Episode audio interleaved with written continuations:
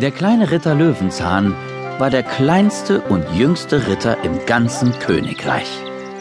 Obwohl er noch so klein und jung war, führte er sein Rittergut besser als so mancher Großer. Er verteilte seine Felder gerecht unter den Bauern seines Dorfes, die darauf Getreide und Gemüse anbauten und ihr Vieh weideten. Er sorgte für sauberes Wasser in den Brunnen, damit die Menschen nicht krank wurden. Und wenn ein Unwetter kam oder der Winter sehr kalt wurde, durften die Dorfbewohner zu ihm in die Ritterburg kommen. Der kleine Ritter Löwenzahn war immer bemüht, seinen Leuten das Leben so leicht wie möglich zu machen. Ganz anders ging es bei seinem Nachbarn Neidbert von Gierschlund zu.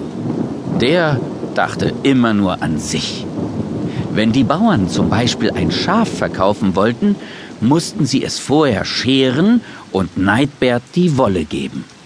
Und von jedem Ei, das in seinem Dorf gelegt, gegessen oder verkauft wurde, wollte er das Gelbe haben. Dabei brauchte Ritter Gierschlund das meiste, was er den Bauern abnahm, gar nicht. Aber er konnte einfach den Hals nicht vollkriegen. Alles, was er an Essen nicht sofort in sich hineinstopfen konnte, lagerte er neben seinen Schatzkisten im Keller seiner Burg, so dass es bei ihm zu Hause nicht besonders gut roch. Der kleine Ritter Löwenzahn war Neidbert immer aus dem Weg gegangen. Doch eines Tages klopfte der Gierschlund an das Burgtor des kleinen Ritters. Milchzahn, brüllte er. Der König hat verkündet, dass nur derjenige ein richtiger Ritter ist, der eine Heldentat vollbracht hat.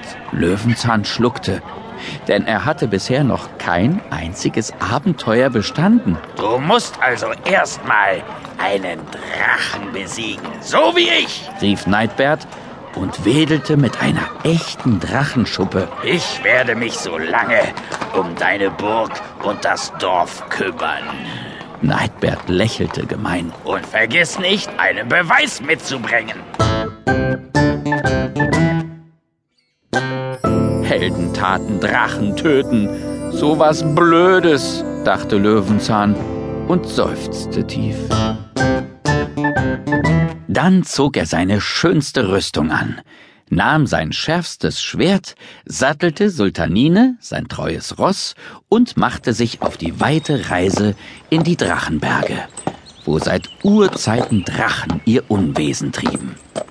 Die Menschen, denen er unterwegs begegnete, schüttelten den Kopf und sagten, Traurig, traurig, so klein und schon bald tot.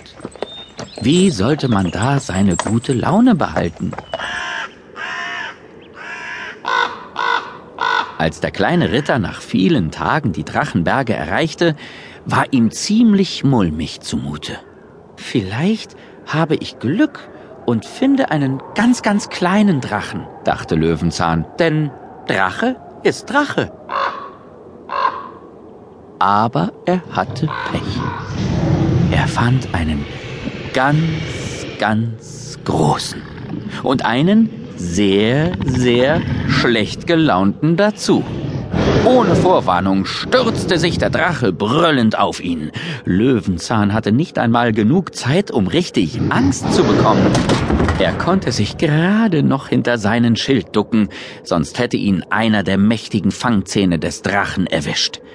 Der Schlag war so hart, dass er dem kleinen Ritter den Schild aus der Hand riss. Jetzt hat mein letztes Stündlein geschlagen, dachte Löwenzahn.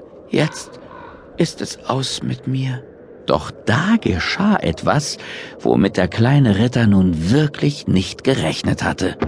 Denn plötzlich sackte der gewaltige Drache in sich zusammen, rollte sich ein und machte sich so winzig klein, wie sich ein riesiger Drache nur machen kann. Aua, mein Zahn, schluchzte er. Hundert Jahre Zahnweh.